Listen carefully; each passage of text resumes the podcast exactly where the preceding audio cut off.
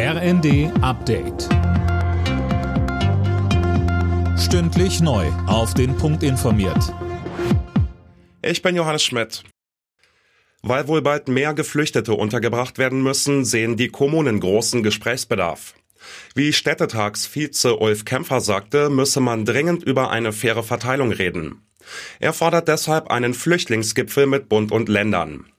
Der soll sich damit befassen, wie die Aufnahmekapazitäten für Geflüchtete erhöht und wie die Verteilung der Menschen organisiert werden kann. Der Städtetag mahnt dabei zur Eile, weil er für die kalte Jahreszeit mit noch mehr Flüchtlingen rechnet. Nach einer längeren Funkstille hat Bundeskanzler Scholz erneut mit Russlands Präsident Putin telefoniert.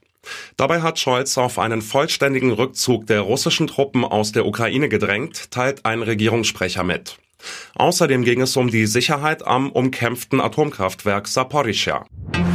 In den Unternehmen in Deutschland könnte es bald wieder Stechuhren geben.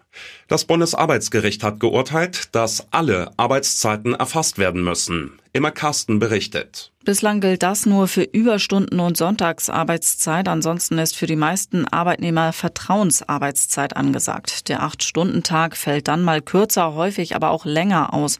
Spätestens seit dem sogenannten Stechuhr-Urteil des Europäischen Gerichtshofs 2019 diskutieren Politik, Wirtschaft und die Juristen darüber, wie die Arbeitszeit systematisch erfasst werden kann. Und das Urteil jetzt dürfte den Druck noch einmal erhöhen.